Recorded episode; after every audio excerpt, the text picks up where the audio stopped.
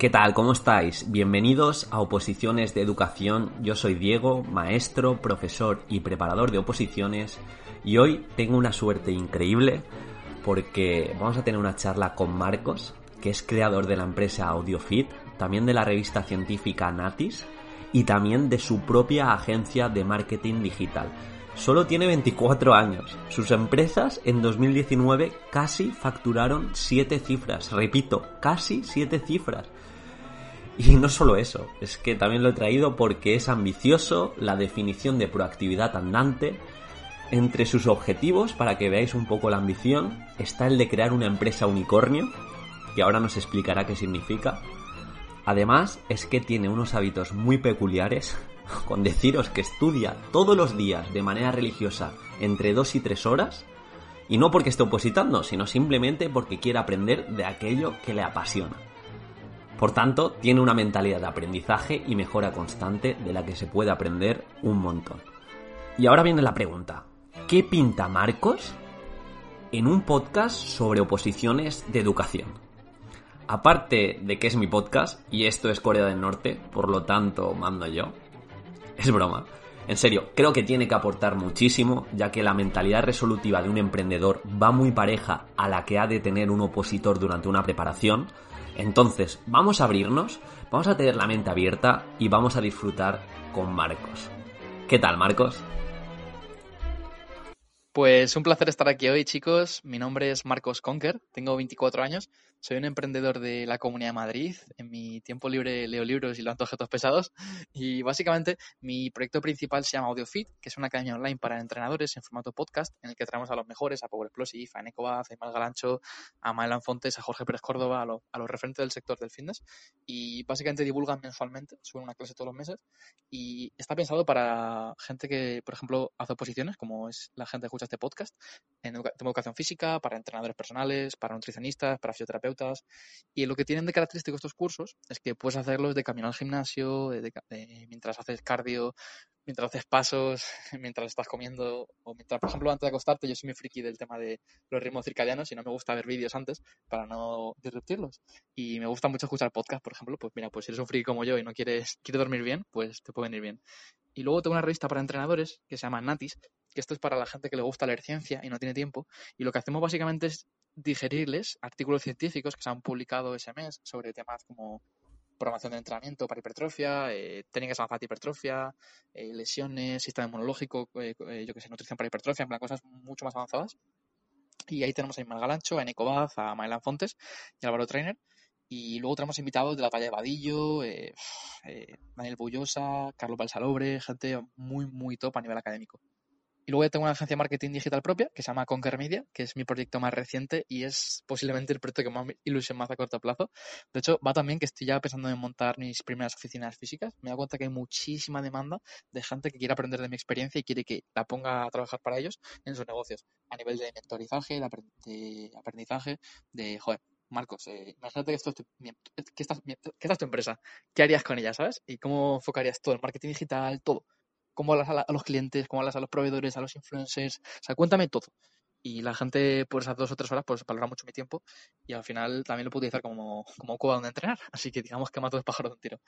Y luego, por último, colaboro en un podcast que se llama Emotion Me, que está en el top 200 de, en español, en Spotify, en cuanto a escuchas, y hablamos sobre estoicismo, filosofía, emprendimiento, gestión emocional, marketing, economía, finanzas. O sea, digamos que cualquier aspecto de la vida de cualquier profesional lo, tratamos.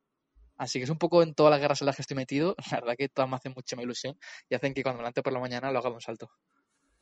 Eh, ambición pura y dura, como te he dicho antes. Y, nada, explica lo del unicornio. Mira, me gustaría que explicases eh, uno de, de, tus grandes ambiciones, que es crear un, un unicornio. Y por otro lado, eh, tus hábitos. Me llama mucho la atención los hábitos que tienes. Eh, vale. Eh, explícale un poco a, a los oyentes Perfecto. lo que haces en tu día a día. La idea básica de un unicornio es que es una empresa que vale más de mil millones de dólares en cuanto a valor total de la empresa. Si alguien te la quiere comprar, el 100% te pagaría mil millones de dólares o más.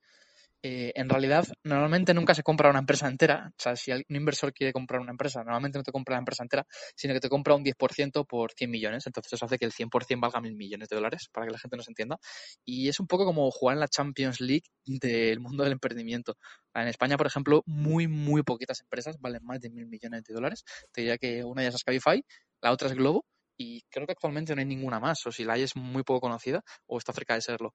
Entonces, lo han conseguido muy pocas empresas en, tecnológicas a nivel de España y vamos, en, en Estados Unidos está la, la, mayor parte. Para que te hagas una idea, solo en el área metropolitana de, de, Boston se han creado tantas startups como en toda Europa juntas en los últimos 20 años. O sea, para que te hagas una idea, lo lejos que estamos de, de Estados Unidos. Madre mía. Allí en una ciudad básicamente tienen lo mismo que en toda Europa a nivel de emprendimiento. Por eso la importancia de crear un ecosistema en el cual pues, la gente no tenga miedo a fallar, eh, están cerca los inversores, eh, hay mucha flexibilidad y facilidades burocráticas y legislativas, menores impuestos, poco ese tipo de, cosas. Y sobre el tema de mis hábitos, que esto es un tema que me encanta, de hecho hay un libro que se llama Hábitos Atómicos de James sí, que me recomendó mi amigo Alberto de Macro Wizard y me ha ayudado muchísimo a, a darme cuenta de la importancia que tienen ellos. Porque, por ejemplo, yo era una persona que le costaba mucho, a lo mejor, estudiar cosas que no le motivaban, ¿no? Imagino como muchos de vosotros. Y lo que empecé a hacer fue aplicar una técnica que recomendaban en el libro, que se llama habit stacking, que es básicamente fijar tus hábitos que no te gustan con otros que sí. Por ejemplo, si siempre vas a entrenar todos los días, pase lo que pase. ¿Perdón? ¿Me escuchas? Sí, sí, sí. Vale, vale por ejemplo, si vas a entrenar todos los días, 100%, porque te encanta, ¿por qué no antes de hacerlo lees, ya sea el temario de todas las oposiciones, ya sea eh, el libro para ya sea el libro para prepararte de proficiency de inglés, lo que sea. Y de esa forma te aseguras que como siempre vas a entrenar, siempre vas a hacer la otra acción. Y es como que una cosa desbloquea la otra. Entonces eso, por ejemplo, a mí personalmente me ayuda muchísimo. Eh, otros hábitos que, que, tengo, duermo todos los días, pase lo que pase, mínimo 8 horas. De hecho, intento siempre moverme 9. Y algunos días utilizo melatonina. O sea, que digamos que la calidad de mi sueño y la cantidad es bastante abundante. Y eso he notado que repercute muy positivamente en mi bienestar emocional, en mi estabilidad emocional, en las decisiones que tomo, en lo creativo que soy. Entonces creo que es súper importante estar bien tú para poder luego ayudar a otras personas, ya sea creando puesto de trabajo, ya sea creando productos que lo revienten, ya sea mejorando en el gimnasio, ya sea escuchando a la gente cuando tiene problemas. No, y todos los días también dedicas en torno a dos horas a aprender, ¿no? Sí, sí, sí, sí, eso también es muy curioso de mí. O sea, yo básicamente soy enamorado del formato podcast, por eso creé AudioFit básicamente porque cuando tenía 17 años no tenía dinero para una academia de inglés y descubrí que en iVoox había varios podcasts que eran 100% en inglés, de conversaciones y, bueno, básicamente la, conversación, pues como que te decían qué significaba cada frase y cada, cada expresión idiomática, cada, cada, cada, cada palabra complicada, etcétera Y fue como, wow, o sea, que puedo aprender la misma cantidad de inglés o más que en una academia, estamos, estamos locos. Y encima lo hacía, pues esto lo hacía mientras yo repartía publicidad por la calle en, los coches, ¿no? Esto fue con 16, 17 años. Y dije, esto tiene un potencial de la hostia. Y desde entonces he formado el hábito de escuchar podcasts a diario, pues, porque dije, esto lo puedo aplicar a finanzas, economía, marketing. Total, que en base a esto llevo, llevo como cuatro años escuchando mínimo dos o tres horas de podcast a a velocidad por dos. Y de hecho ahora estoy, he conseguido ya escuchar toda por tres, salvo que sea alguien que habla muy rápido o, que, sea en inglés. Eh, velocidad por tres, Marcos, que es una hora en cuanto la conviertes. Claro, claro, pues en, en, 20 minutos, entonces es una locura. En 20 minutos, guau. Entonces, claro, también he de decirte que requiere mucha concentración y no requiere ruido. Tienes que tener unos cascos que te leen bastante y tienes que estar súper focalizado. La parte buena, que claro, no puedes escuchar algo por tres si no estás muy metido en, ello. O sea, esto es como leer. Tú puedes estar leyendo un libro tres horas y, bueno, tener el foco atencional muy abierto, muy disipado, pero si quieres leer rápido, tienes que estar súper focalizado en aquello que estás leyendo. Entonces, bueno, yo, estaba, yo estaba, creo que retengo más información. De hecho, me obligo cuando veo una pita de oro, algo que digo, hostia, esto no lo sabía, o esto me parece muy interesante. Le hago una captura de pantalla y lo comparto en Instagram. De esa forma también me obligo un poco a, quedarme, a decir, joder, ¿con qué me he quedado de este episodio que dura tres horas? ¿Sabes? Y, y, pensar en ocho ideas clave. Antes tenía el problema de que de consumía mucho contenido, pero decía, oye, ¿esto de qué iba? Y no me acordaba. O no sabía, si me preguntabas, ¿de qué iba esta ponencia de no sé quién? Era como, bueno, se queda de emprendimiento, pero no te queda. Es como un libro, ¿no? Que te preguntan de qué va este libro y dices, solo me acuerdo que me lo leí y que me gustó o no me gustó, ¿no? Es un poco triste eso. No, y así te obligas también, si alguien te pregunta por Instagram, como a, crear otra perspectiva o incluso interiorizarlo mejor, ¿no? Pues sin duda, el hecho de exponer tus ideas en público hace que las tengas que mejorar y las tengas que refinar. Si, por ejemplo, es una persona muy radical en cualquier tema, el hecho de exponerlas y que a lo mejor cinco personas eh, te critiquen constructivamente esas ideas va a hacer que las mejores, o al menos que seas consciente de que hay gente ahí fuera que no cree que sean ideas correctas o que tienen fallos. Y eso de cara a exponer un discurso a favor de ellas te, te hace mejorar lo de la hostia. Yo, por ejemplo, antes, antes tenía más tendencias a nivel, por ejemplo, económico, más tirando al capitalismo, ¿no? Era como, es que veo que el Estado no es necesario en, en, mil cosas, en plan de, ¿por qué no podemos tener policía privada? O sea, si por seguro hace un buen trabajo, ¿no? Y así con muchas cosas. Y, y, y el hecho de exponer eso en público y que otras personas critica, lo criticasen fue como, hostia, si no tengo, por ejemplo, si no encuentro ningún caso histórico reciente de éxito, hmm, quizás que mi, mi teoría tiene ciertos problemas que a lo mejor estoy obviando. En plan de, ¿es, es, anarquía un orden social estable? a lo mejor no, ¿sabes? Porque los pocos ejemplos que tenemos son muy malos. En plan de Salvaje Oeste, Islandia, la Edad Media, en plan de, no son ejemplos de, de, de, sociedades deseables, ¿no? Entonces, bueno, esto es un ejemplo muy, muy friki quizá, pero el hecho de darte cuenta de que ya no son las mejores necesariamente y que pueden tener fallas.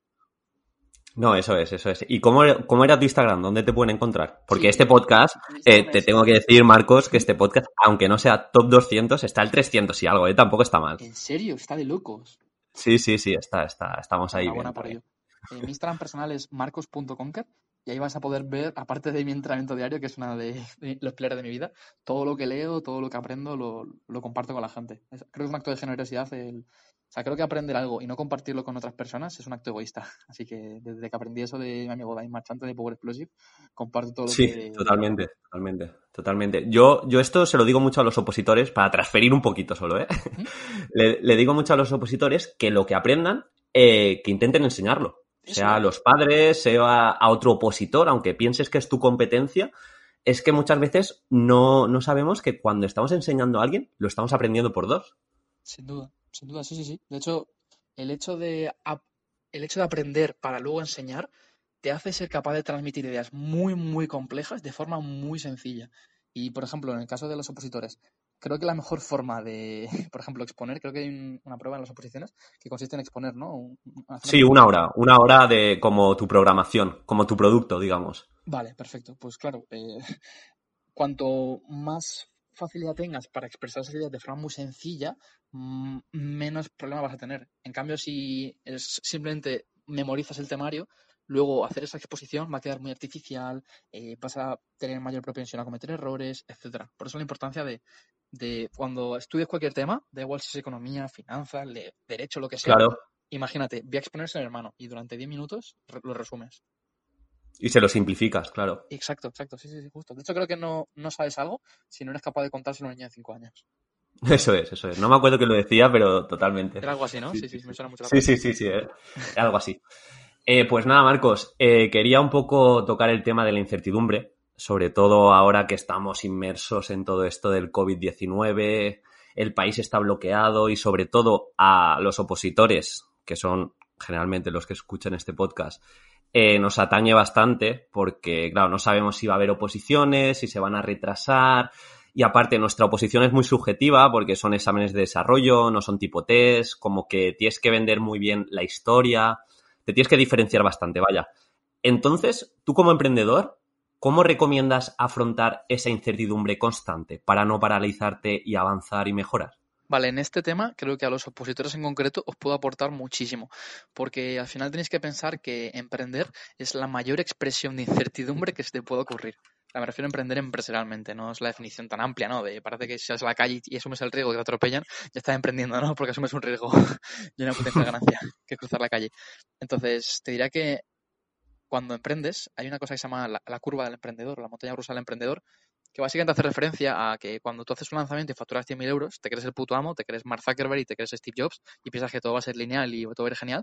Y cuando de repente dos meses no facturas 100.000 euros, piensas, soy un perdedor, tengo que cerrar la empresa y tengo que abandonar, ¿no? Y ninguna de estas impresiones son correctas. Pues a la hora de, hacer unas posiciones, creo que lo mismo es aplicable. Que si por lo que sea haces el primer intento de posiciones y suspendes, no tienes que pensar que eres un perdedor, que lo has hecho fatal, que, que no sirves para esto, pero si las apruebas, si apruebas gran parte de ellas o sacas buena nota en alguna de ellas, no piensas que eres el puto amo porque el azar tiene un gran componente, porque pueden, mil factores, vaya, pues puede que ya estuviese muy fresco, puedes hacer mil cosas. Entonces, aquí te diría que recordases la solución para este, este, este problema es lo que se llama recordar tu pasión y recordar tu porqué. En el momento que tienes mm. clarísimo que tu pasión en la vida pasa por enseñar a adolescentes a cómo mejorar su salud y su actividad física el resto de su vida y a ponerles en forma, piensas, es que me la suda haber suspendido cinco veces las oposiciones. Entonces, cuando tienes esa mentalidad es, cuando vas a ser capaz de conseguirlo. No sé si este año, dentro de cinco años, y en ese momento te dará completamente igual si las oposiciones salen en mayo del año que viene o en mayo de 2021. Sí, yo lo que digo mucho, sobre todo frente a esto del coronavirus que ha paralizado bastante todo, es que no sé muy bien lo que hay que hacer, pero sí sé lo que no hay que hacer, que es pararse y sobreanalizar y sobrepensar, porque creo que no, no te da ningún tipo de rédito. Sin duda. Cuando dejas que el miedo te pare, todo sigue, menos tú. muy bien, eso es. Qué bueno, qué bueno. Eh, pues nada, ahora vamos a hablar de otro virus, ¿vale? Que creo que también es igual de grave que el coronavirus, que es el de la procrastinación. ¿Vale? Hemos hablado de que eres una persona tremendamente productiva, pero imagino que como joven y como ser humano y estar dentro del contexto tecnológico, en muchas ocasiones eh, te vendrá ese, ese virus de decir, voy a posponerlo o no me apetece, ya lo haré en una hora, en dos horas. ¿Cómo vencer? O sea, ¿tienes algún pensamiento recurrente que te ayude a decir, mira, ya? Este es un tema que me encanta porque me recuerda al estoicismo muchas veces hablamos de estoicismo, que básicamente es una filosofía para los que están en casa y no lo conocen, que lo que te viene a decir es, mira, si algo no depende de ti, tiene que sudártela, céntrate en lo que depende de ti, en ser feliz, huye de las emociones que no te aporten nada y céntrate en las que sí, bla, bla, bla. Y me recuerda mucho a ello, porque, claro, hablando con mi amigo Marco Paz, que es cine revolucionario, me decía, es que no hay ningún estoico perfecto. O sea, yo también actúo en base al miedo a veces, sin darme cuenta siquiera de ello. Y no significa que sea mal estoico, o sea, digamos que el estoicismo es como un ideal, ¿no? Pues aquí te dirá que el no procrastinar es lo ideal, pero todos procrastinamos. O sea, Steve Jobs, Bill Gates, Warren Buffett, esa gente procrastina también, ¿vale? O sea, no, te sientas que es un ser despreciable por procrastinar, porque a todos nos pasa. Y, de hecho, a veces procrastinar puede ser algo positivo. Por ejemplo, si tienes trabajos muy creativos, es mejor que procrastines. Y mira, sin ir más lejos, anoche me acosté bastante pronto, hasta las 11, 11 y media noche, porque tenía que hacer un lanzamiento, me faltaba hacer eh, varios emails, pero era todo muy creativo, ¿vale? Y dije, mira, voy a estar reventado, voy a tardar mucho en procesar información, eh, es mucho mejor que la me acueste, duerma nueve horas, toda melatonina y mañana a primera hora lo dejé hecho. Y lo he dejado hecho y, lo he hecho mucho mejor posiblemente que anoche. Entonces, el haber procrastinado durante 12 horas o 10 horas mi tarea ha hecho que la haga de forma más efectiva. Entonces, te dirá que procrastinar no siempre es malo, probablemente no tiene que ser un hábito. De hecho, aquí entra la fuerza de disciplina y, y el decir, hostias, no siempre voy a tener que trabajar cuando esté motivado. Y cuando no esté motivado, voy a tener que seguir trabajando. Y aquí, pues, entran, entran varias claves. Quizá la primera es lo que se llama la regla de los 5 segundos. En el momento que, que piensas algo durante más de 5 segundos, ya corres el riesgo de, no hacerlo. Entonces te dirá, en cuanto sientas que tienes que hacer algo, levántate de, la cama y hazlo, ¿sabes? No pienses. En el momento te Hasta tres como mucho. Sí, pues no, no, es lo que tú dices. Yo creo que la técnica de contar hasta tres y ponerte ya está. Es que lo que pasa en las oposiciones, Marcos, es que como que tenemos tres partes y igual una es más teórica, otra más práctica y la de la exposición oral. Y claro, es complicado llevar un equilibrio. Imagino que dentro de tu vida em, de emprendedor sí que tendrás algunas tareas que te motiven más y digas, mira, en esto no procrastino nada. Por supuesto. Y, y, otras que no te motiven nada. La idea es cómo esas que no te motivan nada, pero son necesarias, cómo atacarlas. Muy buena pregunta. A ver, mira, yo te soy sincero, o sea, a mí hay tareas dentro de mi día a día, como puede ser responder mi email corporativo, que no me motivan nada, porque sé que voy a ver únicamente facturas o emails de gente que, con todo mi respeto, a lo mejor sí que aprecia a nivel profesional, pero prefiero estar en estar con mi chica, con mi hermano, entrenar o, leer un libro, ¿no? Que posiblemente invertir tres horas en, leer email de otra gente, ¿no? Es como que tengo que darles mi tiempo y, mi tiempo muy escaso, ¿no? Y lo valoro, lo valoro mucho. Entonces, ¿cómo, ¿cómo hago esto? Pues, honestamente, lo que hago es valorar mi tiempo por encima del resto. Y, aunque esto suene un poco mal, lo que hago básicamente es a lo mejor tardo en responder un email cuatro o cinco días. Y no me siento mal por ello, porque pienso que mi tiempo es lo más importante y, nadie más valora. Si yo no, yo no lo valoro, nadie más valorarlo por mí. Y dicho esto, ya un poco por ser más práctico, ¿no? vale, ya, pero cuando tengas 50 emails, ¿cómo lo haces? Y vuelvo un poco al principio con el tema de la formación de hábitos. Lo que hago básicamente es decir, ¿Te gusta entrenar, no, Marcos, campeón? Perfecto. Pues hoy no vas a coger la barra hasta que no haya te respondido todos los emails que tienes pendientes de, facturas o de, yo qué sé, de un proveedor o de no sé qué, ¿sabes? Y de esa forma me obligo a decir, venga, vale, es que si no, si no hago esto no tengo lo otro. Y como sé que voy a entrenar, pues sé que la hora previa puedo dedicársela a ello. Lo mismo con estudiar. Si, si, tu problema es que procrastinas siempre el ponerte por la mañana a estudiar, piensa, vale, voy a hacer algo que me encante, que a lo mejor es desayunar mientras veo un video de YouTube tranquilamente. Vale, tienes un pequeño premio. Perfecto. Pues ahora lo siguiente va a ser, antes de hacer otra cosa que te encante, hacer estudiar, estudiar dos o tres horas. Y de esa forma llegar a un punto en el que acabes amando estudiar. Porque como amas entrenar o amas lo que sea que metas ahí que te guste, o dar un paseo tomando el sol a las 12 de la mañana, lo que sea, es como, me estoy preparando para dar un paseo tomando el sol. Y claro, cuando piensas en que tu vida consiste en prepararte para dar paseos tomando el sol, dices, joder, la vida es la hostia. Entonces todo depende de cómo lo enfoques. Si en cambio si es un enfoque más hardcore de, Buah, me levanto a las 7 de la mañana y a estudiar 5 horas seguidas hasta el fin de los días, no sé qué, ¿sabes qué pasa? Que esa gente se acaba quemando y se demotiva. Velocidad libre. Sí. Exactamente, justo, justo. Entonces yo soy muy, muy partidario de empezar pequeño en todo lo que hagas, en todo, y luego mejorar progresivamente. De hecho, de nuevo, otro, otro consejo que se comentaba en el libro de hábitos atómicos es básicamente ir al gimnasio cinco minutos para empezar. O sea, no empieces yendo al gimnasio tres horas, entrando powerlifting. Sí. Empieza yendo al gimnasio, tratas las zapatillas, te usas la cinta, calientas, haces unos ejercicios y te vas para casa. Y es como, hostias, ¿en serio? Sí, sí, porque de esa forma vas a maximizar tu adherencia. Entonces, cuando quieres empezar a estudiar para las oposiciones, no pienses en opositar es un trabajo a tiempo completo y tengo que dedicarle al día 14 horas a estudiar. Porque sabes que vas a reventar al mes y vas a dejarlo. Y eso creo que es uno de los errores más comunes. En cambio, si te planteas, voy a estudiar dos horas todos los días antes de entrenar, que es algo muy, muy realista que todo el mundo puede hacer, con independencia si trabajas, no trabajas, y poco a poco aumentas ese tiempo total diario de estudio efectivo, vas a llegar mucho más lejos. Eso lo leí yo en un libro que, que le llamaba Objetivo Tolerancia Cero, no sé si te suena. Y, lo cogí yo el año pasado para, implementar la lectura otra vez en mi vida, que hacía mucho tiempo. Y, era 15 minutos todos los días. O sea, 15 minutos solo. Era mi objetivo tolerancia cero. Y a la semana ya estaba leyendo media hora fácil. Así que es. Bueno, aquí la idea básica de esto es como la programación del entrenamiento, ¿no? Empiezas por tu mínima efectiva para empezar a progresar y ves subiéndola progresivamente a lo largo del mesociclo, ¿no? Hasta que llegas a tu dosis máxima, que a lo mejor es estudiar, pues pasar de estudiar dos horas diarias a estudiar ocho. Y, y a lo mejor, si sigues aumentando ese tiempo, entras, sales de tu MRV, empiezas a entrar en overreaching, o este es entrenamiento no funcional, y tienes que descargar un tiempo. todo, todo extrapolable, ¿eh? Al entrenamiento. Sin duda, yo veo la vida como lo del gimnasio. Sí, sí, no. De hecho, lo que has dicho de escuchar podcast a, a por tres es como estar lastrado y cuando te toca hablar con una persona que habla por uno, es decir, estoy haciendo dominadas con mi peso solo. Qué bueno, tío. Hostia, qué buena metáfora. Esto no se me ha ocurrido.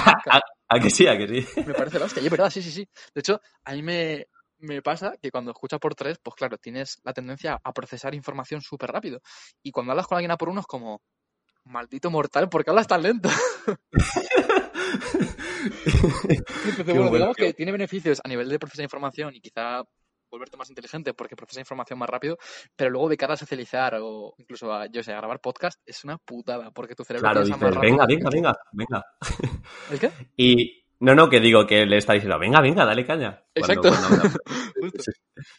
no, eh, lo que te decía para un poco también extrapolarlo en términos de educación, eh, creo que lo que propones en educación lo llamamos gamificación, que creo que dentro de tu vida puedes gamificar también tu, estudio. Es decir, como tener esas recompensas de decir, estudio dos horas y tengo la recompensa de, no sé, de ver una serie, porque no sea todo entrenamiento.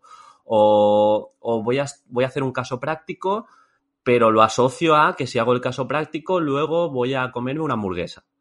Es, sería ir gamificando y como ir eh, logrando esas acciones y tienes la recompensa. Creo que es mucho más sencillo que decir lunes ocho horas de estudio, martes otras ocho horas y si no cumplo soy una mierda. Exactamente. Yo creo que habría que complementar lo que dice de gamificar tu estilo de vida, que me encanta esa expresión que había escuchado, con ser capaz de desarrollar esa fuerza de voluntad o esa disciplina. Porque te pongo un ejemplo. Imagínate que tú dices, quiero estudiar todos los días dos horas, ¿vale?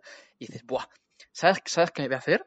Para empezar a madrugar, voy a empezar a desayunar todos los días a las 7 de la mañana, me voy a poner una película todos los días o una serie, lo que sea, y dices, buah, es que esto me encanta. Y después vas a hacer otra cosa.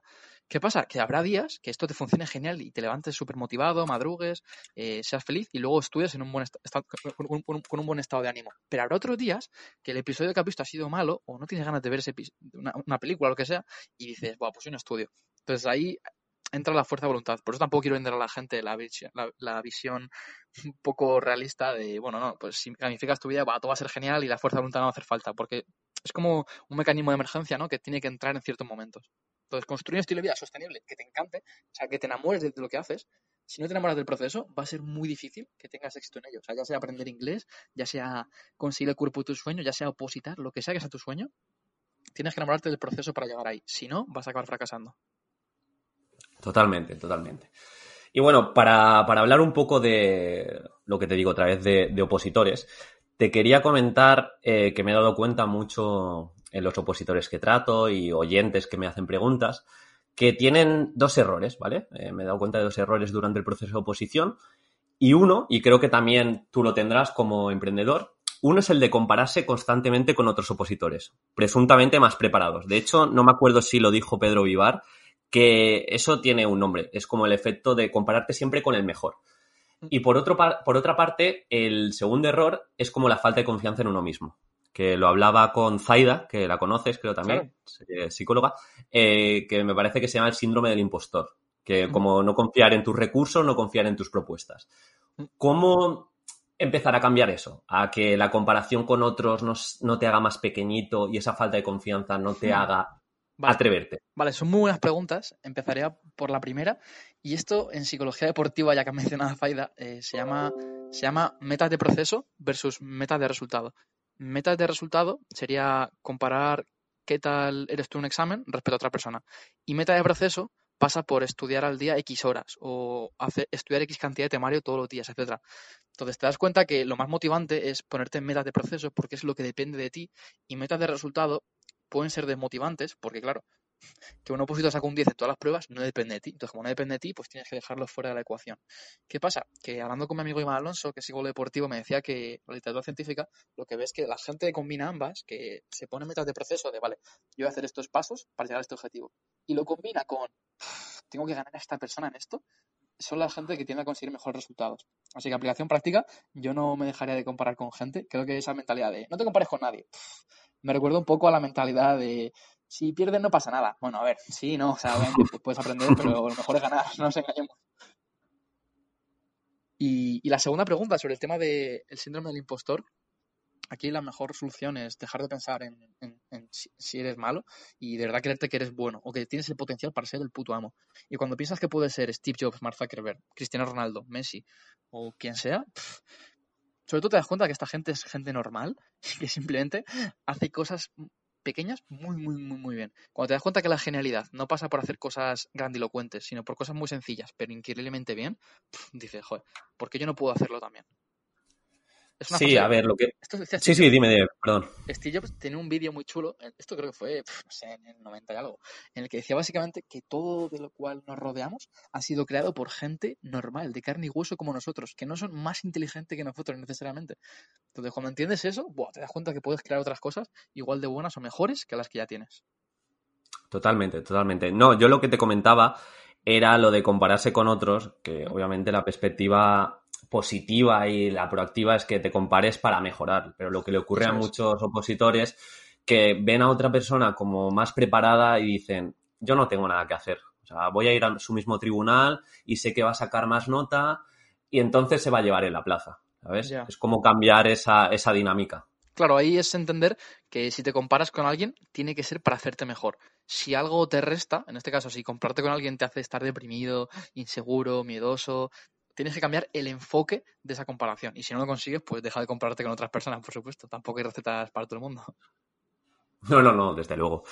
Y, Marcos, ahora que hemos hablado de errores y puede estar un poquito unido con, con fracasos también, así a modo de gozo personal, ¿cuál sería el mayor fracaso de tu vida en tus 24 años o tu fracaso favorito por hacerlo en positivo? ¿Y cómo te cambió y te mejoró?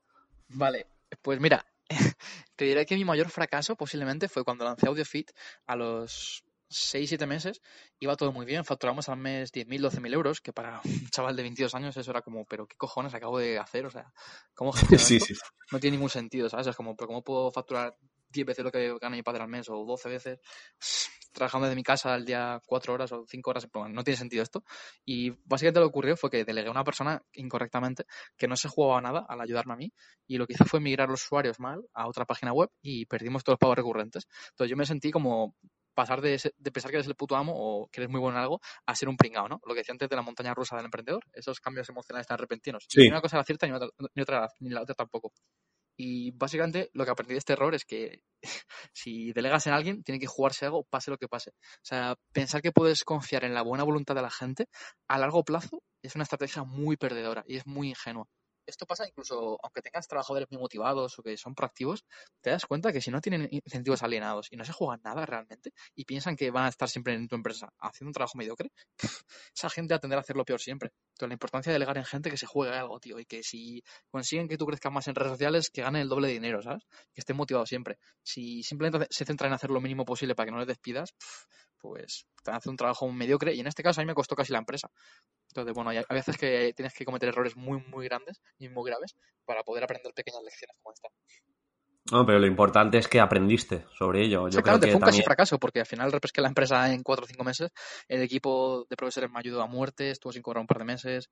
Justamente incorporé a Nacho Portillo como director de marketing de la empresa y trabajó durante dos meses gratis también para ella. Entonces tuve un apoyo increíble por parte de gente de fuera. Mis padres me ofrecieron dejarme dinero. O sea que la verdad que pude salir de ese fracaso porque hubo gente ahí levantándome. Pero claro, no todo el mundo tiene este contexto o ha quedado ese contexto. Entonces, pues eh, decir que me salió bien ese fracaso finalmente y fue posiblemente lo mejor que me ha pasado mucho tiempo, pero claro, y luego quizá otro fracaso, pues esto aunque es un poco más personal, te diría que otro fracaso fue dejarlo con mi, con mi chica recientemente. Aunque suene, dices, pero tío, esto, eres emprendedor, ¿no? En plan de, ¿por qué, por qué a mí de tu vida personal, cabrón?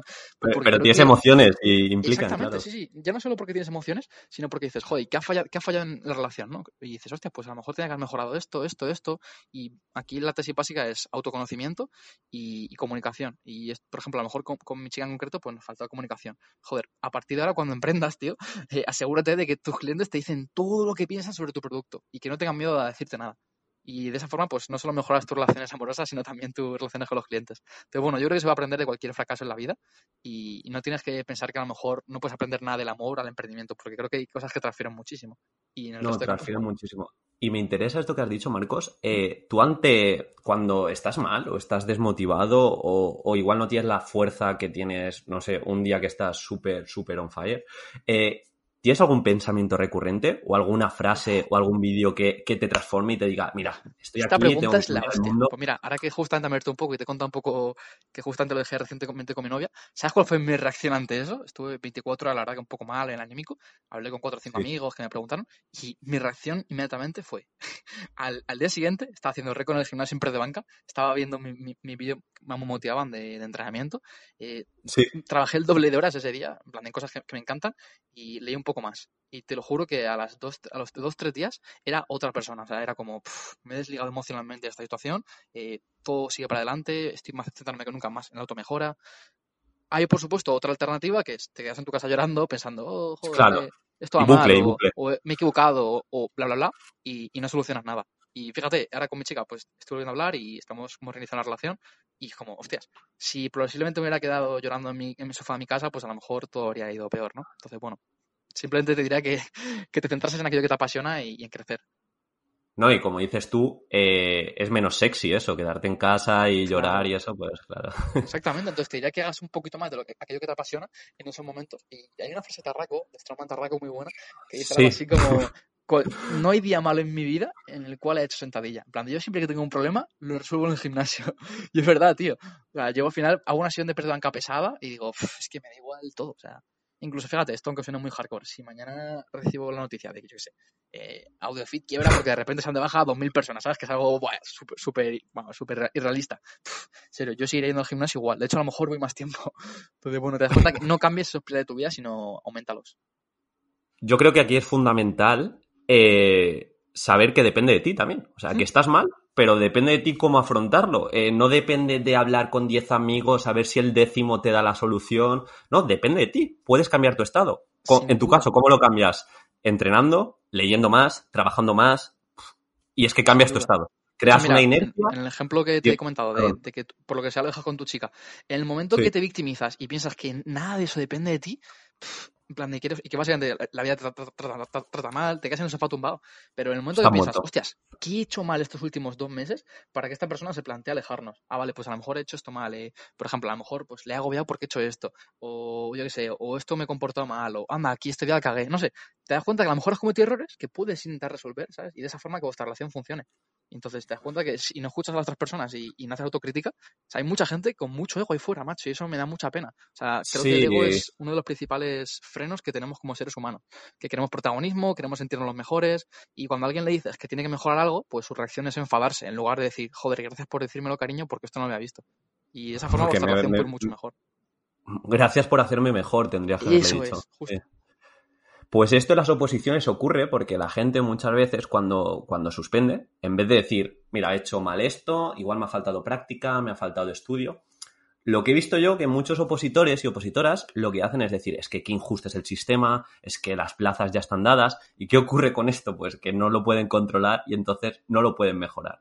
Y es un poco por darle transferencia, ¿te ha pasado algo malo? Recapacita, depende de ti mejorarlo y actúa. Exacto. Si te deja tu chica, no puedes decir, joder, es que las mujeres no hay que las entienda, qué raras son, me, he equivocado, esta persona está mal. No, no, a lo mejor es que tienes algo tú mal que no había visto o lo has tratado mal en cierto momento sin darte cuenta, no sé, pueden ser mil cosas. El caso es que si pones la responsabilidad en otra persona, nunca vas a poder cambiar nada. Totalmente, totalmente. Y bueno, creo que hemos hablado un poquito de esto Marcos, pero por retomar, yo soy bastante enfermo desde que cogí otra vez el hábito de la lectura, porque cada vez que leo más, eh, pues como que veo más soluciones, donde antes solo veía, eh, no hay salida, no hay salidas. Entonces, eh, ¿podrías decir cómo de importante es la lectura o el formato podcast y cómo te ha cambiado la vida? Mm, muy bueno. Mira, estaba, estaba hace cosa de un año casi con Ernest, con Ernest Diff, el antiguo de Fin de Boy entrenando, y me acuerdo que en la comida me decía que él nunca había leído un libro en su vida o algo así. y me quedé en plan de, o sea, tío, pues si controla mucho de temas pues, de inteligencia emocional, de coaching, crecimiento personal, etcétera. Y es como, ya, pero porque yo me dedico al día a escuchar muchos podcasts, pero no, no leo. Y digo, ah, pues sí, tiene sentido. De hecho, yo te voy a decir que casi todo lo que sé de economía lo he escuchado, lo he aprendido por podcast y por vídeos en YouTube, no por, no por lecturas inicialmente. Entonces dices, joder. Entonces me he dado cuenta que al final da completamente igual si adquieres una pieza de información mediante formato podcast o lectura. O sea, que hay muchos formatos distintos y, oye, cada uno tiene el suyo, el que más le gusta, más le motiva, el que más adapta su estilo de vida. Sí que es cierto que no todo el, contenido top en cada área está en formato podcast o vídeo todavía. Y eso quiere decir que para entender las mejores ideas de Nassim Taleb, a lo mejor tienes que leerte sus cinco libros en lugar de, escucharte sus libros, si es que tiene, que no sé si tiene, o, o verte escucharlas en YouTube, que también están bien, pero no te vas a quedar con pinceladas de su, de su obra. Te animaría a leer al menos los libros esenciales que no puedas disfrutar en otros, en otros formatos. Claro. Sí, sí, no, lo de la lectura ya te digo que puedes leer, puedes escuchar podcast, incluso puedes escuchar o, ver vídeos. Sí, pero tampoco me, tampoco me obsesionaría con el formato lectura como tal, porque hay gente que simplemente no va con ellos. Por ejemplo, hay gente que no le gusta estar tres horas, tres horas sentado tumbado por su estilo de vida, porque yo qué sé, no le gusta ese periodo de inactividad física, lo que sea, y está genial, no pasa nada. Yo, por ejemplo, llevo el último mes que literalmente no he avanzado apenas en, el libro que estoy leyendo y no me preocupa, porque me he consumido seis horas diarias de, contenido efectivo. En claro, claro. Y lo resumo y lo comparto con el mundo y he aprendido muchísimo de, de un montón de temas distintos, aunque no haya leído, ¿no? Entonces tampoco me sentiría mal por no leer un tiempo. Aunque bueno, si puedes, pues obviamente, pues lee. Claro, si puedes, ¿no? Y también teniendo en cuenta que las pruebas de las oposiciones, pues es de desarrollo, son de desarrollo, pues también igual te va, te va a transferir más el, la lectura, pero como dices, hay, hay, hay alternativas. Y me gusta bastante no solo lo de leer, como hemos dicho, sino eh, pues aprender, porque creo que David lo dice y seguro que lo has escuchado, que cuando mucha gente dice, no, es que esta, esta, este estudio o esta carrera no tiene salidas. ¿Esto por qué pasa muchas veces? Porque igual te falta foco, ¿no? o te falta tener una visión mucho más grande que, que, te la da. Pues el estar, tu hábito de aprender todos los días dos o tres horas, tu hábito de leer, un poco la perspectiva esa proactiva que a mucha gente le falta y, y se deja llevar desde una reactividad de decir, a ver qué me dicen las noticias, a ver qué me dicen mis padres, a ver qué me dicen eh, los sindicatos. Totalmente. Me parece una visión muy buena la que tienes. Y sí, muchas veces la gente dice, ya, pero es que esto tiene muchas salidas. Bueno, a lo mejor también tiene muchas entradas. Y de hecho, no sé tú, pero se me ocurren muchas carreras que tienen muchas salidas, pero que odiaría hacer, que no me motiva en absoluto lo que puedo hacer con esa carrera posteriormente. Y es como, vale, pues sí, puedo, encontrar un trabajo en la NASA o en Bank of America, pero si la persona que trabaja en Bank of America o en la NASA tiene un estilo de vida de mierda y no es feliz con lo que hace, ¿de qué sirve? Es que, es que es eso. O informática tiene muchas salidas, sí, pero te ves ocho horas picando código, ¿te motiva? Habrá gente que sí, pero, pero, pero bueno. De hecho, mira, para los opositores, ¿te motiva a trabajar al día ocho horas, pase lo que pase? Porque a, mí, por ejemplo, a lo mejor me motiva saber que me puedo retirar si quiero con 30 años y poder trabajar al día dos horas si quiero desde mi casa. Entonces, si lo que te motiva es eso y no te motiva trabajar al día ocho horas de vida haciendo siempre lo mismo, hostia, pues a lo mejor no es para ti. creo que es muy importante el tener claro tu por qué, ¿sabes? Y si no tienes claro cuál es tu por qué y qué qué estilo de vida quieres tener de aquí a 20 años. Si, te encanta estar con chavales durante 8 horas al día, está genial, o 6 horas al día, está genial opositar para hacer profesor educación física. Pero si no pasa, es un hace realmente feliz, tío, pues a lo mejor simplemente quieres huir de, quieres huir de, del mercado laboral, o yo qué sé, o de ti mismo, o de enfrentarte al fracaso. Y esto lo ves como una, una especie de parche, ¿no? Y la vida de los parches, pues, son problemáticos. Sí, eso lo hablaba ayer y antes lo hemos hablado también un poquito que opositar no es simplemente el año o los dos años que estés frente a los papeles y estudiando. Opositar también repercute en estar luego 30 años haciendo algo que te debe gustar. Porque si no te gusta, aunque tengas buena calidad de vida, tal, las tardes, se te va a hacer cuesta arriba, te aseguro. Exacto. Y de hecho, a ver, si tu, si tu pasión en la vida es enseñar educación física, a lo mejor puedes crear un membership site, una plataforma de pago recurrente, en la cual enseñes a otros profesores de educación física a cómo aprobar las oposiciones, a cómo preparar las clases. O sea, no sé cuántos profesores de educación física en España, eh, 50.000, 100.000.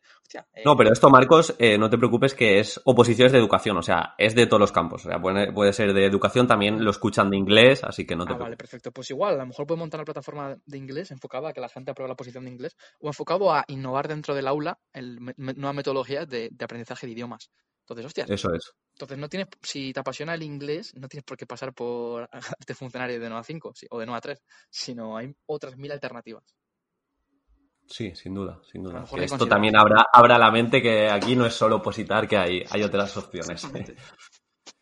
Y nada, Marcos, ahora te quería, quería hacer una pequeña analogía porque sé que tu vida de emprendedor en ocasiones es muy solitaria, de echar bastantes horas, más horas que nadie, incluso de tener horarios cambiados. Te he visto muchas veces, eh, me voy a la una a caminar a mi oficina, ahora no puedes, pero... y, y creo que el opositor le pasa también mucho eso, que está muchas veces él solo frente al papel eh, tiene muchos vaivenes emocionales, ahora estoy motivado, ahora estoy desmotivado. ¿Un consejo que le puedas dar a un opositor novato para que lleve esta, esta sensación mejor? Básicamente para que esté más motivado en su día a día. Sí, para que esté más motivado en su día a día y esos vaivenes emocionales al estar tan solo y que vea que su grupo está saliendo y está haciendo cosas, cómo llevarlo mejor. Aquí te diría que aprendieses a disfrutar de estar solo, de lo que se llama en inglés solitud, ¿no? que es una palabra que está muy desactualizada y que no se utiliza mucho en español, pero que tiene connotaciones no negativas, que el, término soledad suele ser algo como negativo, ¿no? En cambio el término solitud es como, vale, estoy yo mismo y disfruto. Entonces no tiene que incomodarte estar contigo mismo solo pensando. Veo mucha gente que requiere ser que requiere ser entretenida por otra persona para, para, estar bien y es como, no, no, esto es muy problemático. No siempre va a estar solo. De hecho, hay mucha gente que recomienda viajar solo, por ejemplo, para conocerte mejor a ti mismo, ¿no? Así que aquí te diría que aprenda a estar solo y que disfrutes de ello, porque es algo increíble. De hecho, hay muchas cosas que solo vas a poder hacer aprendiendo a estar solo. Por ejemplo, ser capaz de leer durante cuatro horas una temática muy concreta con alguien al lado es muy difícil. Ya sea tu novia, tus amigos, tu familia, es muy, muy complicado. Si no aprendes a ser feliz esas cuatro horas, posiblemente de nuevo no, nunca leas cuatro horas al día y eso pasa por todo. Entonces, bueno, aprender a estar solo y como decíamos un poco al principio, aunque no quiero repetirme, pero creo que es súper importante que tengas claro qué es lo que te apasiona. Y cuando piensas que, que enseñar a un niño a hacer una voltereta es la puta hostia y que eso te enciende por dentro, te da completamente igual en no tener ganas por hacer algo ahora. Eso es, que como que visualices algo que hayas vivido o te guste vivir, por ejemplo, si enseñar y has tenido un nexo emocional con algún niño, si lo visualizas, estoy seguro que te va a dar como gasolina. Exactamente. o sea, frente a esta desmotivación. Que es algo así como aprende a ser tu propia motivación. Y la digo mucho por redes sociales cuando suelo algún vídeo de entrenamiento o yo qué sé, o mando algún mensaje motivacional y pongo un paisaje, lo que sea, porque es verdad, me da cuenta que la motivación tengo que encontrarla dentro de mí mismo, ¿sabes? No puedo depender de, pues que yo qué sé, de que ese día pues todo vaya perfecto, no, no, tiene que depender de ti. O sea, decir, Buah, es que soy mi puto referente, ¿sabes? O, estoy más cerca de, ser como mis ídolos hace cinco años o lo que sea. Y eso es mucho más motivante y más sostenible a largo plazo que, yo qué sé, pues eso, que depender de si tienes mucha energía, si estás en déficit calórico, si has dormido mucho o poco, eso tiene que darte completamente igual. No, y la acabas encontrando, ¿no? A mí personalmente una cosa que me motiva bastante, y seguro que te pasa a ti, es igual eh, ver a tu yo de hace un año cómo era en cuanto a entrenamiento, en cuanto en tu caso a facturar y decir, ostras, creo que esto mola, está yendo bien, voy a seguir dándole. Exacto, sí, sí, justo, justo. De hecho, a ver, lo, bueno es que esto es como una especie de bola de nieve, ¿no? Antes hablamos de gamificación. El momento, esto es como perder peso, ¿no?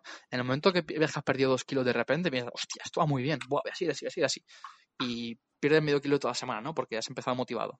Pues a veces, muchas veces el enfoque de, trabajo en carbohidratos funciona, ¿no? Porque bajas de repente muchos, muchos kilos, dos kilos porque tiene menos glucógeno, muy, menos agua intracelular y de repente te motivas, ¿no? Pues yo no, honestamente, no infravaloraría el papel de, de conseguir pequeños resultados inicialmente. Claro, claro, eso es.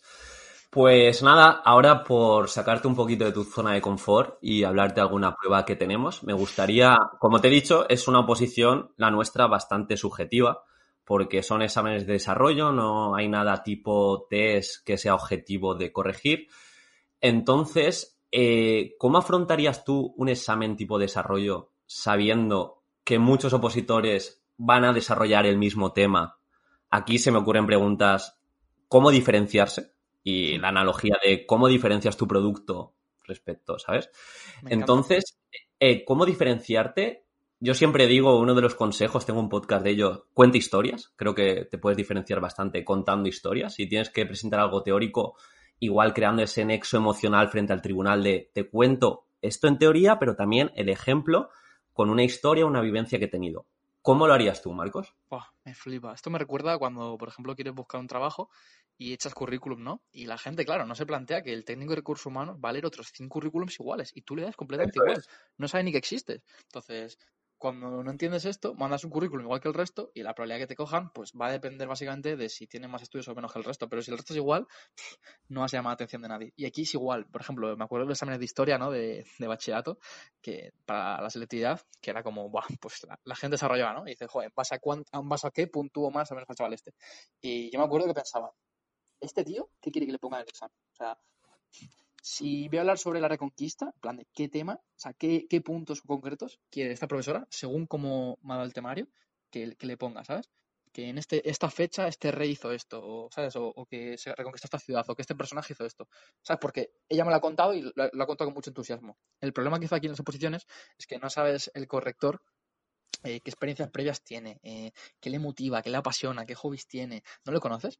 Entonces, esto es un problema. Tú cuando haces un producto al mercado, pues puedes estudiar más o menos cómo es el cliente ideal, ¿no? Pero claro, con el corrector del examen es muy difícil. Entonces, me quedaría con lo que has dicho tú de apelar a las emociones de las personas, intentar la medida posible, pues contar historias y, de esa forma conectar con ellos emocionalmente. Y esa conexión va a sumarte muchos puntos. En cuanto a temas escritos, diferenciarte. ¿Cómo? Pues, por ejemplo, puedes poner ciertas curiosidades o datos más avanzados, que a lo mejor otras personas sabes que ni, de coña van a poner, te va a ser como, hostias, este tío tiene nivel, controla mucho el tema. Entonces, bueno, plantarte cómo puedo demostrar a este tío y controlo mucho el tema y controlo más que el resto. Pues a lo mejor pasa por esas curiosidades, pasa por... incluso, incluso eh, eh, esto que has dicho, Marcos, en, en, educación igual no se ve tanto como, como, en tu sector, digo, el fitness. Yo, por ejemplo, en mi oposición, cuando la probé, eh, yo puse un estudio científico, que no suele ser usual, que correlacionaba como que los niños que hacían más actividad física a más intensidad tenían mayor rendimiento académico. Claro, eso ya es algo que no lo va a poner todo el mundo. Es como un dato curioso o como un estudio que dices, ostras, estos son profesores, no suelen moverse en ese ámbito. Me encanta. Sí, sí, exactamente.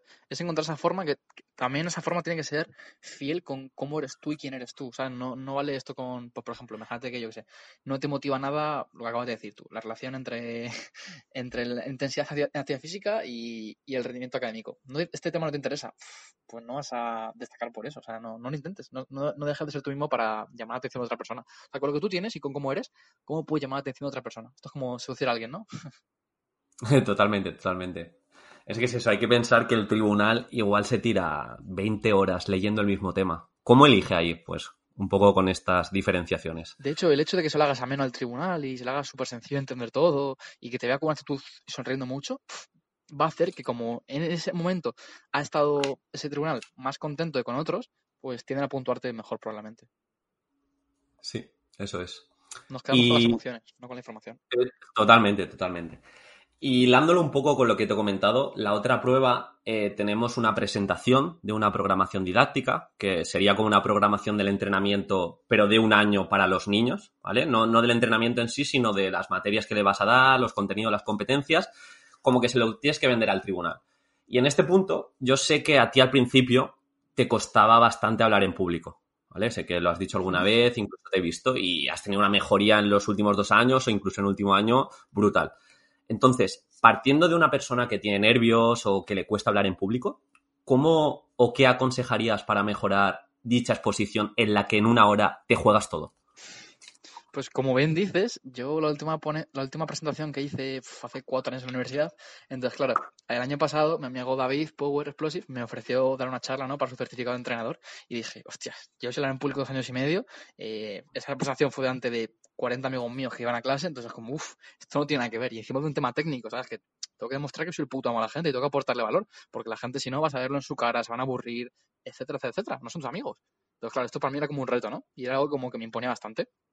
Y honestamente, esa charla la practiqué una vez solo, no te voy a mentir, no practiqué apenas antes. Y dije, ¡buah! Pues sabes qué, como, como tenía las ideas tan tan claras y transmitía con tanto entusiasmo, dije, va, seguro que sale genial.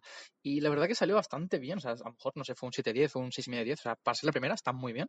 Y la segunda fue un 8-10. Y, la, y ya, ya tercera y la cuarta me la sudaba estar delante de 100 personas o de 200. De hecho, la segunda fue delante de 12 a 50 personas.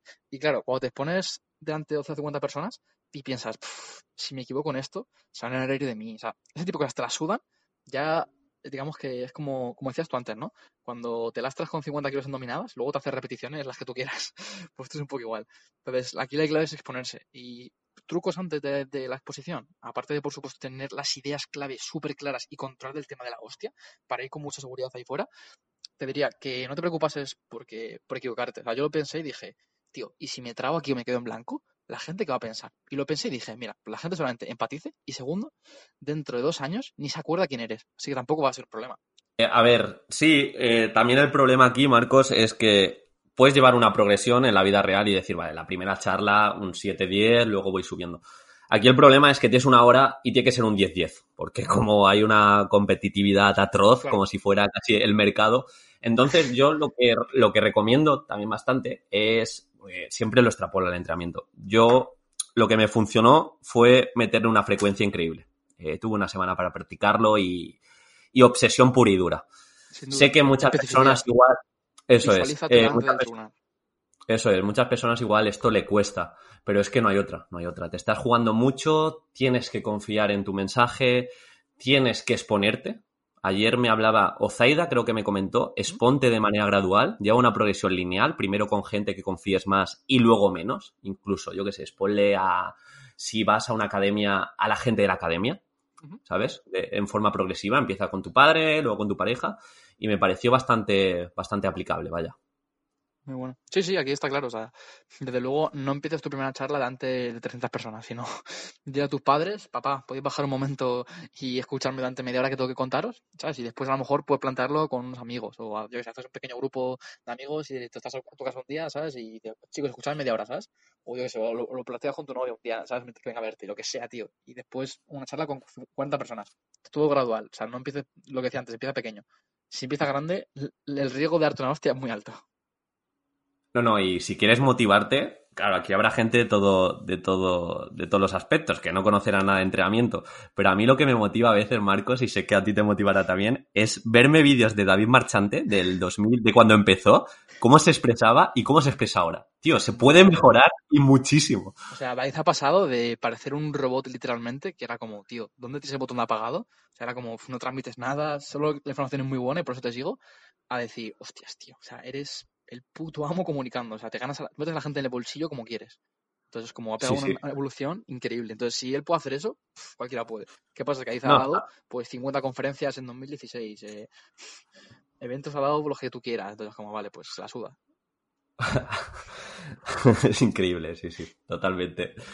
Pues nada, decir eso, que otra vez depende de ti, autorresponsabilidad, que puedes mejorar, que no existe eso de yo soy así, yo es que expongo muy mal. No, joder, tú puedes mejorar y puedes, puedes hacerlo bien, estoy, estoy seguro. O sea, de hecho, al final, la comunicación es una habilidad y como tal puede ser mejorada. O sea, no pienses, yo es que no tengo carisma. la carisma el carisma se puede ganar y perder. O sea, has practicado delante de un espejo 50 veces cómo declarar a tu chica, porque a lo mejor si lo practicas 50 veces, cuando lo haga, parece menos ridículo. buen, buen símil, buen símil. Pues eso, Marcos, yo te estaba comentando que este podcast es de oposiciones de educación y te están escuchando un montón de profesores y futuros maestros entonces sé que has aprendido mucho del tema y te relacionas también con Nacho Portillo, que sabe bastante de, educación. Entonces me gustaría que de manera resumida dijeras qué cambios crees que se deberían aplicar en las escuelas y por otro lado, qué contenidos y competencias ves cruciales para que nuestro alumnado sepa resolver luego los problemas que se va a encontrar en la vida real. Vale, perfecto. Muy a grosso modo, te diría que el principal problema de nuestro sistema educativo actual es cómo está construido. Está construido de arriba abajo, no de abajo arriba. Y lo que sabemos la gente que nos gusta la economía es que cuando algo se planifica de, arriba abajo, por ejemplo, cuando en, la URSS o en Cuba o donde sea, se planificaba cuánto azúcar tenía que producirse, te das cuenta que había o demasiado azúcar o demasiado poco azúcar. Y esto pasa con cualquier recurso.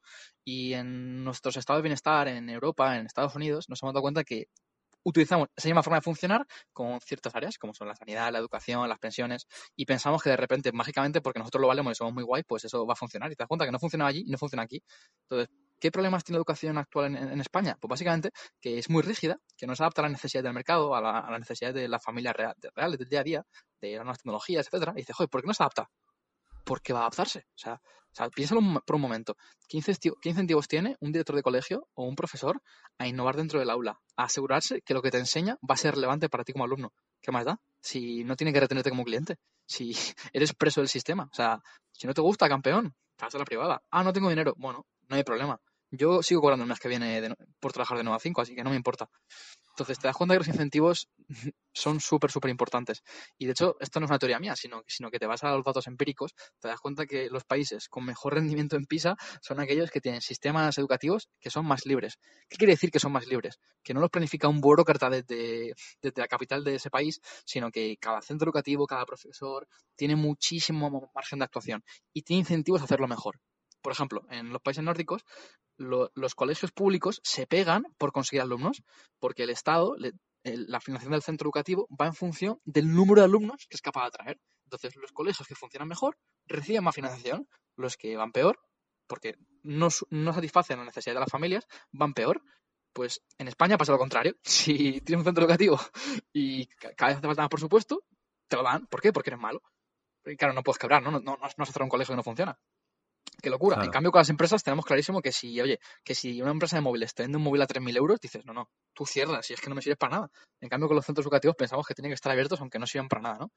Entonces, básicamente lo que tenemos que empezar a dejar que ocurra es que funcione el mecanismo de beneficios y pérdidas que ocurre en el libre mercado y que no ocurre en el sistema educativo. Entonces, en los países nórdicos han encontrado un sistema mixto en el que sí, vale, el 99% de los colegios son públicos, pero cómo, funcionan los colegios públicos? Con empresas privadas, porque el despido de profesores libre. Si mañana el profesor deja de rendir, a la puta calle. Si este pueblo deja de tener niños, a la puta calle. o sea, te das cuenta que todo va orientado a hacer a las familias felices, no a hacer a los funcionarios felices. Y todo, claro, esto es una dicotomía muy importante. El sistema educativo hay que construirlo para los alumnos y las familias o para que la gente que trabaja en él se beneficie a su, a su, costa, porque esto es muy importante. Y actualmente en España creo que está enfocado a segundo. Un ejemplo, los profesores de educación secundaria en España son los mejores pagados de la OCDE en relación a su renta per cápita. Es decir, que ganan más que los profesores en, Suiza, en Suecia, en Dinamarca, etcétera, donde hay mucha mejor calidad educativa, a un servicio que es peor. Y dices, ¿esto por qué pasa? Pues porque su remuneración no va en función de su productividad. O sea, lo ideal sería que un profesor que es muy bueno explicando, que innova mucho, que tiene mucha experiencia, que tiene muchos conocimientos, gane más, y un profesor que está empezando, o que tiene pertitud, o lo que sea, gane menos. Esto es sentido común, ¿no? Creo que cualquier persona cuando de frente piensa que esto no, es justo si alguien es mucho mejor que cobre lo mismo que alguien que es peor. O sea, esto no, tiene ningún sentido. Solo pasa en la administración pública, que te, te remuneran en esencia en base a los años que llevas trabajando. Entonces, ese tipo de, reformas tienen que introducirse en el sistema actual.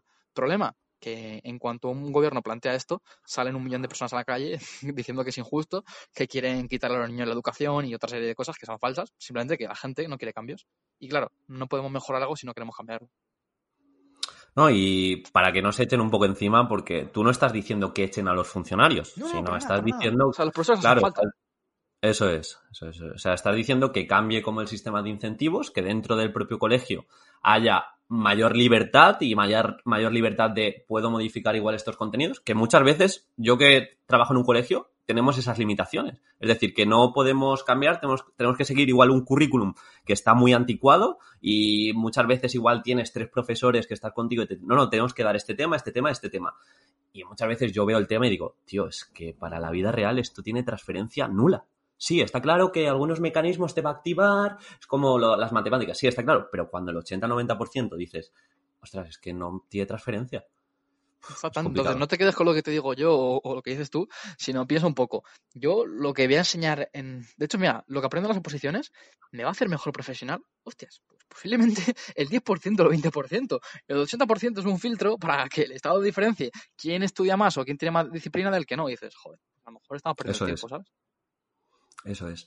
Y luego la otra parte que te, que te he dicho para concretarlo más, ¿qué contenidos y competencias echaste tú a faltar cuando, cuando estuviste en la escuela, en el colegio, en el instituto y piensas que son importantes y que no, no se ¿Sabes qué tratan en pasa? Que creo que cualquier profesional piensa que su campo es el más importante y debería tener mayor presencia en, en los centros educativos. Yo por eso te hablo de libertad educativa, te hablo de que, por ejemplo, haya un colegio en tu ciudad que esté especializado en emprendimiento, en marketing, en etcétera. Entonces, que haya asignaturas optativas o que los profesores tengan un background importante en eso.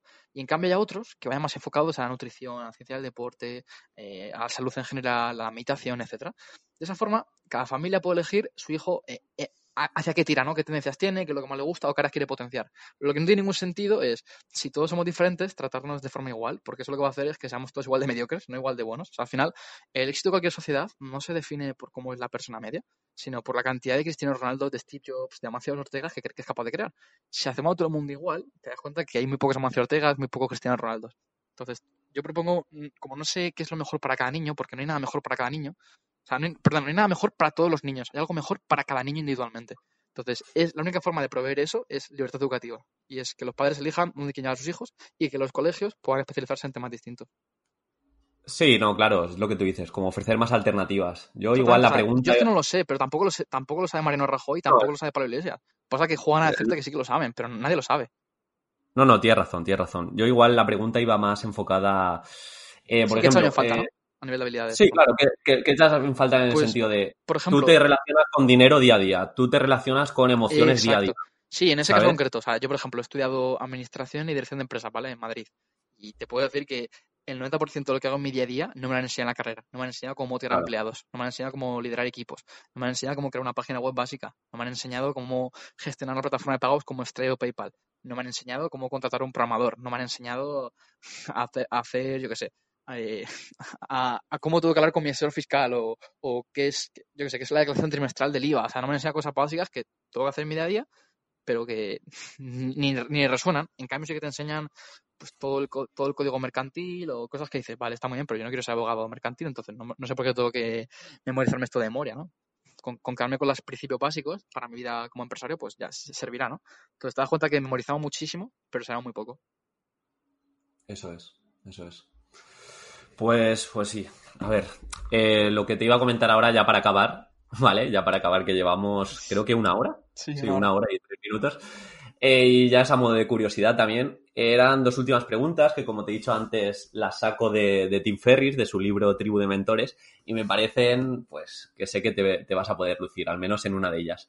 La primera sería que si tuvieras la potestad de poner un cartel en cada ciudad que todo el mundo lo viera, ¿qué cita o frase eh, pondrías? Vale, esta la tengo muy fácil y te diría que esa frase es vas a morir. Creo que si Oh. la, la sociedad fuera consciente de que su vida en esta tierra va a ser temporal y de que no va a vivir para siempre, tomaríamos muchísimas decisiones menos en base al miedo, seríamos mucho más felices. De hecho, mira, creo que la crisis del coronavirus a todos nos ha venido positivamente en cuanto a, hostias, que no paso tiempo con mi familia, que no leo, que no me formo, que no, no sé, que no saco tiempo para entrenar, etcétera. Entonces, como ha sido como una hostia y ha sido como, puf, que sabes que esto no es para siempre, que di por hecho todo lo que tenía antes y lo puedo perder en cualquier momento. Entonces, vas a morir, creo que es de las frases más motivantes que conozco. Y luego quizá, eh, si me dejas una segunda, eh, pondría una que ponía, estaba en Londres hace unos años, que, que dice, business is great, hacer negocios es genial. Y creo que si la gente entendiese esa frase tan sencilla, que son tres palabras en inglés, el mundo iría muchísimo mejor, porque dejaríamos de ver el dinero como algo negativo, que ganar dinero es malo, cuando te das cuenta que el que más dinero gana en un libre mercado es aquel que mejor hace las cosas, que mejor da a los empleados, que mejor satisface las necesidades del consumidor. Y dices, hostias, los negocios son geniales. Cuando, por supuesto, los negocios, pues eso, son libres de politiqueo, de chanchullo, de privilegio políticos, etcétera. Entonces dices, joder, si la gente entendiese que business is great, todo sería mucho mejor. Y todo sería más como. Y me gusta mucho también, eh, alguna vez has hablado de tu propósito como tu objetivo con AudioFit el de, el de la barra, cuéntalo también. Sí, básicamente siempre digo que mi misión en la vida es conseguir que todo el mundo se ponga una barra en el trapecio y eh, aprenda lo máximo posible sobre entrenamiento y nutrición para poder mejorar su vida. De hecho, creo que la sociedad en general pues, será más productiva y tendríamos esperanza de vida si esta misión, la, digamos, todo la llevásemos a cabo.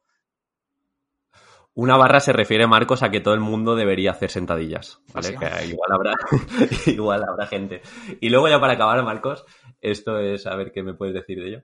Eh, ¿Cuál ha sido la compra de menos de 100 euros que más ha cambiado tu vida? Uf, Dios, esta pregunta es muy, muy, muy buena. A ver, podría decirte algo del rollo, wow, pues el dominio audiofi.org me costó 15 euros y me ha hecho falta para montar todo esto. Algo súper friki, ¿no? Exactamente. Eh, uf, en mi caso, para hacértelo así un poco más sencillo, siempre lo digo, son los. Es un, cuestan un poquito más, pero son los auriculares de Apple, ¿vale? Eh, porque me dan mucha libertad, tanto para entrenar como para atender llamadas mientras camino. Uf, es muy buena idea, ¿eh? Pues aunque suena muy cliché, te diría que también. Lo... Tengo unos cascos de hace tres años que no han cambiado y literalmente los uso al día ocho horas. O sea, es como no sé cómo no se he reventado todavía. Entonces, me han cambiado radicalmente. Venga, para ser un poco distinto. Te diría que la mejor compra de menos de 100 euros que he hecho ha sido un libro que se llama De 0 a 1, que es de Peter Thiel. Es oh. como un puto referente a nivel de emprendimiento. Es como, no sé, un Cristiano Ronaldo a nivel de inversión y emprendimiento. O sea, si en España tenemos inversores pocos, pero tenemos algún inversor bueno a nivel de startups, Peter Thiel es como por dos o por tres. Pues su libro de 0 a 1 es como la Biblia del emprendimiento y el mundo de la startup. Y ese libro cayó en mis manos hace dos años y medio. La verdad que no me y te cambió todo. Llegué a él, y me ha cambiado radicalmente la forma de pensar. Claro, es que ahora que has dicho inversión, te iba a hacer la pregunta de cuál ha sido la mejor inversión o la más rentable que has hecho en tu vida. Igual es leerte ese libro. Sí, sí, literal, literalmente a nivel, de, a nivel de tiempo y dinero, sin duda esa. Y luego también otro libro que también me cambia mucho la perspectiva, se llama Una revolución liberal para España. Y este no, es, no es de emprendimiento, sino de economía. También me costó como 20 euros. Y es un libro que te rompe todos los esquemas. O sea, intentas defenderte, como en, esto, es un combate de boxeo, intenta defender tus ideas con el autor lo mejor posible, pero te das cuenta que te mete puitazos en la cara, ganchos, y te tiras al suelo varias veces. Y dices, joder, macho, no. Bueno, está muy bien porque te hace replantar todo, todo lo que piensas sobre muchos temas. Desde, desde la, ley, desde, la ley de copyright al sistema educativo, a, yo qué sé, al gasto en defensa, ¿sabes? Entonces, te hace, no sé, date cuenta de que muchas cosas que pensabas que sabían no tienes ni idea de ellas. Buenas recomendaciones, ¿eh, Marcos? Para funcionarios, muy buenas. sí, creo que al final, o sea, yo siempre lo digo, yo aunque soy emprendedor y me considero también deportista y estudiante, soy un tío que aprende de cualquier tema. tengo un libro en mi, en mi mesa que va sobre relaciones de amor, ¿sabes? Y tengo otro que va sobre cómo, cómo contar historias correctamente. Y entonces, tengo otro sobre pues un manual de macroeconomía y dices, hostias, pero ¿qué tiene que ver esto con hacer publicidad en Facebook o, con diseñar un producto que lo pete, ¿sabes? En el mercado. Bueno, pues al final te das cuenta que los mejores directivos tienen que saber de muchas cosas. Y posiblemente los mejores profesores también tienen que saber mucho de muchas cosas. No pueden ser simplemente muy buenos en un tema concreto que también es totalmente. No, no, totalmente. Y ya, es que lo estoy disfrutando mucho, Marcos, lo siento, ¿eh? si te estoy quitando mucho tiempo. para nada, para nada. Pero, es que se, me ha ocurrido, bueno, se me ha ocurrido, tengo el libro aquí delante, y me gustaría hacerte también esta pregunta. ¿Qué costumbre rara tienes o qué cosa absurda te gusta? Sí, para conocerte un poquito más. Uf. Esa, esa fricada que dices, madre mía, pero esto no me sirve para nada para mis empresas, pero es que me gusta mucho. Bueno, pues aquí te diría varias. La primera probablemente es entrenar al día tres horas y media. O sea, yo cuando me reúno con empresarios y les digo que dedico al día tres horas y media a entrenar, la gente se queda en plan de, pero tú eres gilipollas, tío. Si podría ganar más dinero, podría ejercer más. Plan, de entrena una hora como mucho y el resto dedícalo a, pues, a ganar dinero. Y es como, no, no, no, no, no. A mí entrenar me hace muy, muy feliz, es una parte esencial de mi vida y me hace sentir que estoy progresando, no solo a nivel monetario, sino a nivel deportivo. De hecho, yo siempre lo digo, si tuviese el banco, si me hubiese elegido entre tener el banco 100 millones de euros, pero para hacer que no entreno y tener una mala salud o una salud de persona normal o, tener 10 millones en lugar de 100, pero tener el rendimiento de, mi powerlifter preferido y el cuerpo de mi culturista preferido, vamos, lo tengo clarísimo. O sea, lo, tienes claro, ¿no? ¿no? sirve de nada tener mucho éxito monetario, pero si eres un fracasado en la parte de salud.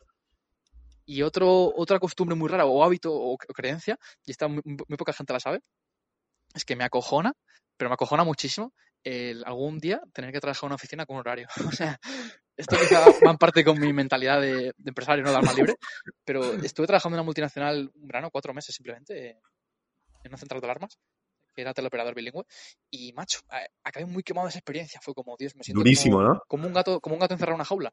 Y, y ya lo pienso y digo, tío, que tu día a día en la empresa, salirte a tu parque preferido, trabajar tres horas a la hora que te apetezca, eso para mí no tiene precio. Y ahí es cuando te sientes realmente un millonario. Entonces te diría que, que la costumbre más rara que tengo posiblemente sea andar tres horas diarias en un parque, mi parque preferido, que lo, lo voy cambiando según, según me apetezca y a la hora que yo quiera. Y eso pues es algo muy friki, muy raro, porque no sé cuánta gente trabaja en un parque, pero que a mí me hace muy, muy feliz. No, pero fluyes más, ¿no? Tienes como una inercia de movimiento que igual. O sea, el contexto, digamos, es la hostia. O sea, yo lo que decía antes, a la hora de estudiar, si a lo mejor lo que te motiva a tener un paseo de la mañana después de estudiar como premio, está genial. a mí, por ejemplo, eso me motiva increíblemente bien. O sea, de esa forma asocio trabajar a algo guay, que es desconectar, conectar con la naturaleza, tomar el sol, etcétera. De hecho, suelo hacer esto, suelo ponerme un podcast siempre que salgo a trabajar y cuando llego al parque ya acabo el podcast del día o de, ese momento. Entonces, como, vale, pues ahora toca trabajar un poquito. Y luego a la vuelta me pongo otro podcast. Entonces, yo no lo veo como trabajo, sino lo veo como dar un paseo en un parque, tomar el sol, relajarme. y claro, cuando sigues ese enfoque, tu trabajo solo te puede gustar. No, y me gusta mucho porque en nuestro sector, obviamente no, en el de los frikis del gimnasio y del fitness no, pero fuera de él, la gente yo pienso que infravalora mucho el poder del entrenamiento. Yo cuando digo, estás opositando bien, pero saca 15, 20 minutos, es que no sabes todo el retorno que te va a dar. O sea, vas a tener mejor salud, vas a tener mejores ideas. Estoy seguro que tú has tenido ideas increíbles entrenando o cuando saliste de entrenar que estás chutado? O sea, increíble de decir, en cuanto salgo de aquí llamo a mi socio en la empresa y lo llamo esto a cabo. Y esto, vamos, pasa muchísimo. Sí, sí, sí. Yo siempre digo que las mejores lecciones de mi vida las he aprendido en el gimnasio. Sí, sí, totalmente. es que la gente Sí, sí, la gente muchas veces lo infravalora. Se piensa que no, vas ahí, qué aburrimiento, tal. Es que todo lo que te da hay que, pensarlo. entrenar es mover un objeto del punto A al punto B, pues claro, entiendo que pienses, pues ya está sin más. Entrenar no te hace mejor persona, ¿no? Pero cuando entiendes lo que es pues ponerte debajo de 180 kilos en una sentadilla, o, hacer algo cuando estás demotivado, o la felicidad que se te reporta, o el ver tu auto mejora, o la disciplina que desarrollas, todo lo que va aparejado a entrenar, dices, hostias, entrenar es que es un test para la vida. Totalmente, Marcos. Pues de corazón, es que no sé qué decirte, lo he disfrutado un montón esto. igual, me lo he pasado genial. Pero, muchísimo, pero muchísimo, muchísimo. Y creo que va a aportar si la gente, aunque vayan a ser funcionarios o sean funcionarios, si esto lo escuchan con una mente abierta, te va a dar perspectiva, te va a hacer replantearte cosas. Eh, no sé, creo que merece la pena. No sé si, la respuesta es buena y la gente quiere, me, puedes invitar otro día a tomar un café virtual y a charlar un rato sobre otros temas que nos planten. Pues sí, si la gente no quiere también. pues nada, tío, un placer de verdad y muchísimas gracias. El placer es mío, gracias a la gente en casa por escucharnos y a ti por traerme. Un fuerte abrazo. Pasa buena cuarentena. Saludo. Hasta luego.